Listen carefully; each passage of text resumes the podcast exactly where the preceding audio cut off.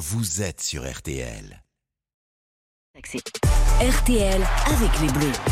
Et c'était donc le troisième match hier soir pour euh, le 15 de France et une troisième victoire, la plus large même de toute son histoire, euh, face à la Namibie, 96 à 0, on le rappelle. Même la fête a été euh, gâchée par la blessure d'Antoine Dupont, victime d'un très violent coup à la tête. Bonjour Jean-Michel Rascol. Bonjour. Antoine Dupont touché au, visage et forcément ce matin on, s'inquiète pour la suite, la suite de la compétition, de sa compétition aussi. Oui, les 14 essais inscrits euh, paraissent secondaires. Dupont est sorti en pleurs du terrain à la 46e minute, conduit par les pompiers à l'hôpital d'Aix-en-Provence. Il est touché à la mâchoire et au niveau du plancher orbital. Le diagnostic n'est pas totalement arrêté. Il est toujours en observation. Sa compagne l'a rejoint.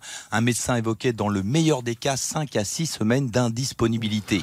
Notre consultant, Olivier Magne, qui a revu plusieurs fois les images, revient sur les circonstances de cette blessure et les conséquences qui en découlent. C'est vrai que sur les, images, on voit euh, Antoine Dupont euh, qui se tient la joue et très très vite, on, sait que c'est un garçon qui est très dur au mal et très très vite, on voit que Antoine se, plaint euh, longuement, s'arrête sur, sur sa blessure, a les mains sur la tête, quasiment en pleurs. Donc c'est pas un simple choc qui le fait s'arrêter. Au contraire, si la fracture du, plancher orbital est, avérée, ce serait un coup dur, un très gros coup de massue sur la, sur la tête des, Français.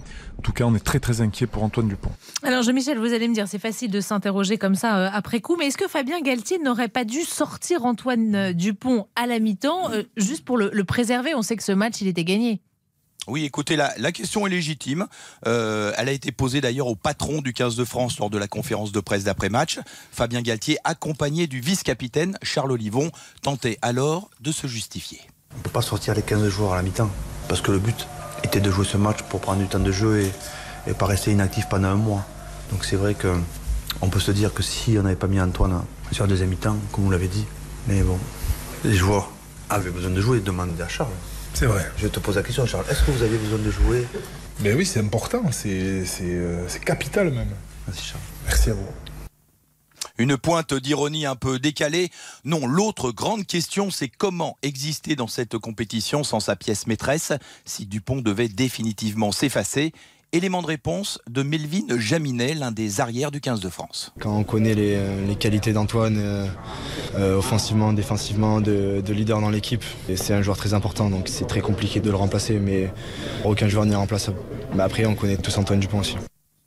Personne n'est irremplaçable, il y a juste des joueurs difficile à remplacer. C'est le moins qu'on puisse dire. Merci beaucoup euh, Jean-Michel Rascol. Euh, surtout, soignez votre voix euh, parce que on, veut continuer à vous ah entendre. prenez-en soin. et puis sachez que on reviendra à 8h40 avec le docteur Jimmy Mohamed justement sur cette blessure du capitaine du, du 15 de France. Où est-ce que c'est situé précisément? Comment on prend tout ça en charge? Jimmy nous expliquera tout.